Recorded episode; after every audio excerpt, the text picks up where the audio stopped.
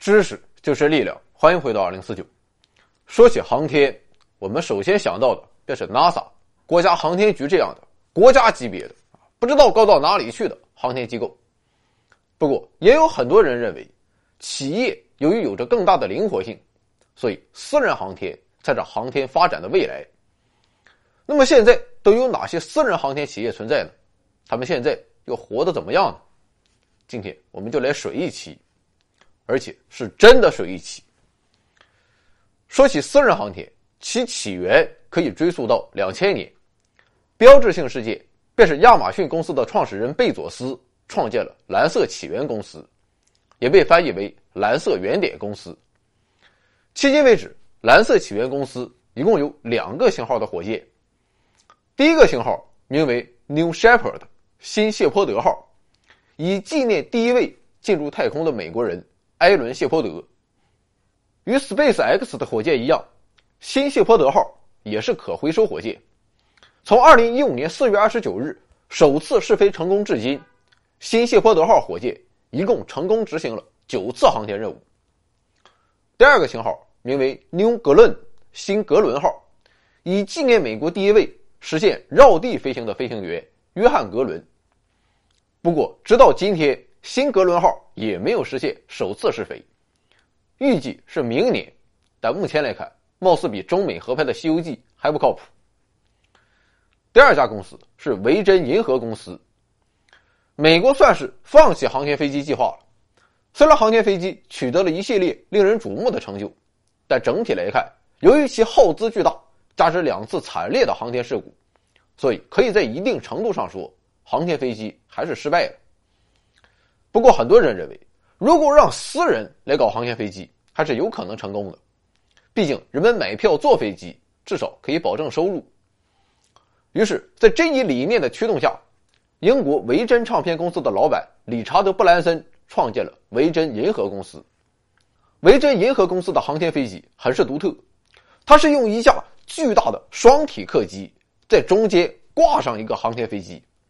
把航天飞机运载到空中释放后再发射，这样一来就可以减少许多航天飞机需要携带的燃料。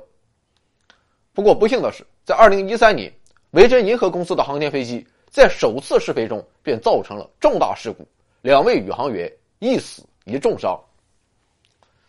除了维珍银河之外，还有一个搞航天飞机的私人公司，名叫 XCOR。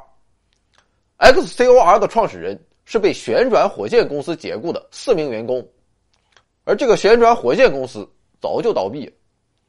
那么，倒闭的公司解雇的四名员工，他搞的公司会怎么样呢？至少目前来看不咋地。维珍银河至少还试飞了，但 XCOR 的航天飞机从来就没有从图纸上下来过。据说他们现在也放弃航天飞机了，而是靠火箭业务来苟延残喘。总之，不论是火箭还是航天飞机，事实上人们解决的都是发射能力。不过，仅仅有发射还是不够的，私人航天要想发展，还得有其他配套服务，比如最重要的就是太空舱。而在这方面走在前列的公司，便是 Bigelow Aerospace，翻译过来就是毕格罗宇航公司。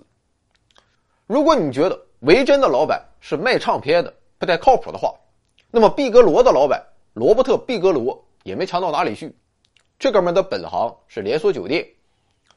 当然了，他创办太空舱公司其实还靠点谱，那就是把连锁酒店给开到天上去。所以，毕格罗宇航公司有时候也被称为太空旅馆公司。相比于上面这些公司，毕格罗公司算是发展的不错。公司创办于1999年，只过了一年，2000年，NASA 便宣布。终止太空舱的研究，同时把太空舱的科技转让给私人公司。毕格罗公司瞅准时机，老板一声“干”，果断下手，获得了 NASA 的不知道高到哪里去的技术，从此奠定了毕格罗的技术基础。经过多年的努力之后，二零一七年，毕格罗公司终于发射了一枚自己研发的太空舱。在度过两三年的验证期之后，只要可以顺利过关。就可以实现大批量的向太空发射。目前来看，在未来，NASA 也不会再自己研制太空舱了，所以它只要向外面购买，那么毕格罗公司就将是唯一的选择。所以在未来，一定会有越来越多的毕格罗太空舱飞上太空。